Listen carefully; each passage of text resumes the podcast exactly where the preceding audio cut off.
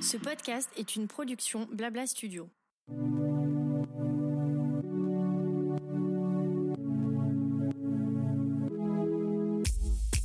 Bonjour et bienvenue dans Qu'est-ce qui vous amène, le podcast proposé par Advesia, le centre hospitalier vétérinaire situé en banlieue parisienne à côté de Versailles. Chaque mois, je vous propose de nous retrouver pour une conversation avec un vétérinaire, un auxiliaire spécialisé vétérinaire ou un client d'Advesia, ainsi qu'une pastille santé dans laquelle on vous donnera des conseils pour prendre soin de vos animaux de compagnie. Aujourd'hui, je laisse le micro au docteur Pascal Prélot, spécialiste en dermatologie vétérinaire, qui va vous parler du lien qui existe entre la disparition des cirques de puces et l'allergie aux puces de nos petits compagnons. On va faire un petit peu d'histoire, un peu de biologie, un peu de science, un peu de dermatologie. On va faire un petit peu tout autour de cette histoire. À la fin du, du 19e siècle, notamment en Angleterre, les Anglais sont quand même des gens assez tordus, faut bien le dire, il y avait des cirques de puces, c'est-à-dire qu'on dressait littéralement des puces enfin on les torturait un petit peu, on les habillait, etc. Et c'était les puces, et c'est là qu'on va faire un peu de biologie, des puces de l'homme qu'on appelle Pulex irritans, qui sont d'assez grosses puces qu'on voit assez facilement sous une loupe. Donc c'est pour ça aussi qu'on a fait ces cirques et donc on les habillait et on les faisait aller sur un fil, on les a des carrosses, c'est des choses assez tordues et qui plaisaient énormément.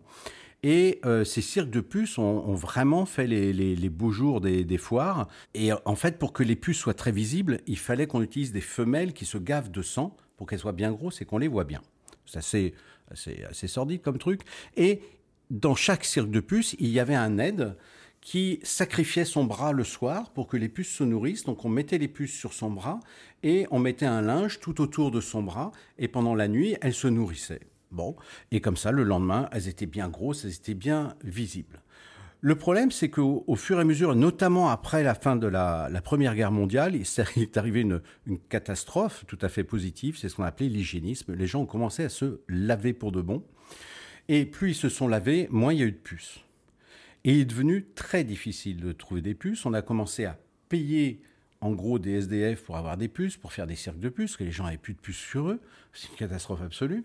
Et petit à petit, il y avait même plus de puces humaines faciles à trouver. Donc, les gens qui avaient des cirques de puces se sont tournés vers les chiens. Puisque eux, ils étaient couverts de puces, puisqu'ils n'étaient pas encore dans une phase hygiénique très avancée. Et donc, on trouvait facilement des puces sur ces chiens. Et donc, on a refait la même technique, c'est-à-dire qu'on mettait ces puces sur l'avant-bras euh, du pauvre gars qui était sacrifié pour euh, nourrir les puces. Et le problème, c'est que ça a tout de suite provoqué des réactions épouvantables.